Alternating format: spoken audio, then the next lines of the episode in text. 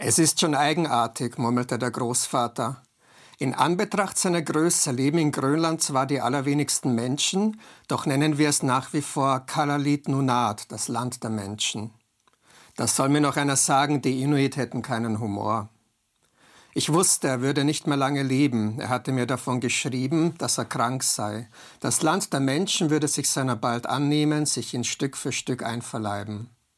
Die Tür zu einer mir langsam entgleitenden Welt würde sich schließen, ich würde die Anbindung an Grönland verlieren, fortan wirklich auf mich allein gestellt sein. Itokwatermiet, der Ort mit großen Häusern. Ich meine, was für ein halsbrecherischer Ortsname. Ich konnte ihn nie wirklich gut aussprechen, nicht so wie der Großvater oder waschechte hier ansässige Inuit. Ich fand zudem, dass es ein Ort mit recht kleinen Häusern war, wahllos in die Landschaft gewürfelt, an einem gewaltigen Fjord gelegen, der im Sommer türkisfarbene Eisberge beherbergte, sie glitten gemächlich dahin. Es gab nichts Schöneres, als ihnen in ihrem entspannten Trott zuzuschauen, wie sie ihre Bahnen zogen, planetengleich in einem unendlichen Eismeer, die Sommertage in Grönland hatten tatsächlich etwas Magisches. Großvater erzählte mir unterdessen von seinen ihm vertrauten Naturvölkern. Selbst Grönländer können von denen noch das eine oder andere lernen, verlautbarte er, im Brustton tiefster Überzeugung. Denn Aborigines im Pompurav etwa, deren Sprache Cook Tayor keine Raumausdrücke für links und rechts benötige, vielmehr bediene man sich ausschließlich der Himmelsrichtungen Norden, Süden, Osten und Westen. Daher sage man tatsächlich, dass sich die Teetasse doch südöstlich vom Teller befände oder auch, dass der nordwestlich von mir stehende Knabe mein kleiner Bruder sei und dergleichen. Was eine solche Erziehung praktischerweise mit sich brächte, sein untrügliches Gefühl für jegliche Himmelsrichtungen. Es gebe weltweit keine anderen Menschen, die sich ohne Kompass so vortrefflich in der Welt, also im Raum orientieren könnten.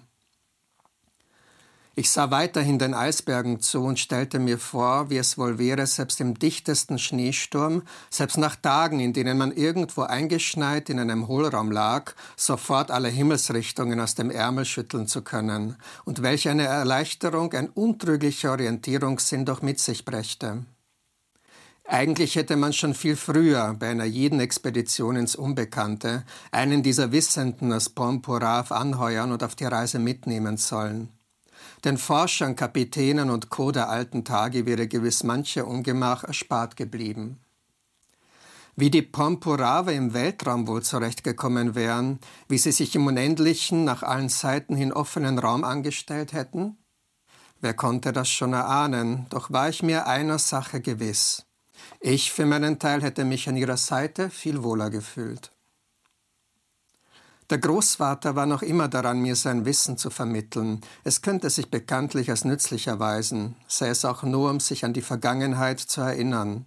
An das, wer man war, vielleicht ja wer man zu sein glaubte und was einen prägte, behauptete er.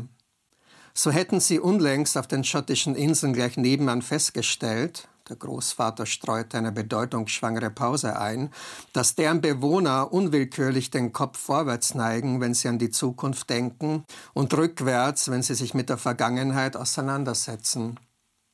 Eine indigene in den Anden verbreitete Sprache namens Aymara verhielte sich diesbezüglich gänzlich widersprüchlich. Die Vergangenheit liege dort vor, die Zukunft allerdings hinter einem, was sich bemerkenswerterweise auch in der Körpersprache der Menschen niederschlage. Stell dir vor, sagte er zu mir, die Aymara deuten und gestikulieren tatsächlich nach vorne, wenn sie sich über die Vergangenheit austauschen, und weisen hinter sich, wenn sie von der eigenen Zukunft palavern. Ich hätte ihm in solchen Momenten stundenlang zuhören können. Die Zukunft, die bereits hinter einem und die Vergangenheit, die noch vor einem lag, waren dies nicht wesentlich geeignetere Paradigmen, um mit der Unendlichkeit des Kosmos Schritt halten zu können?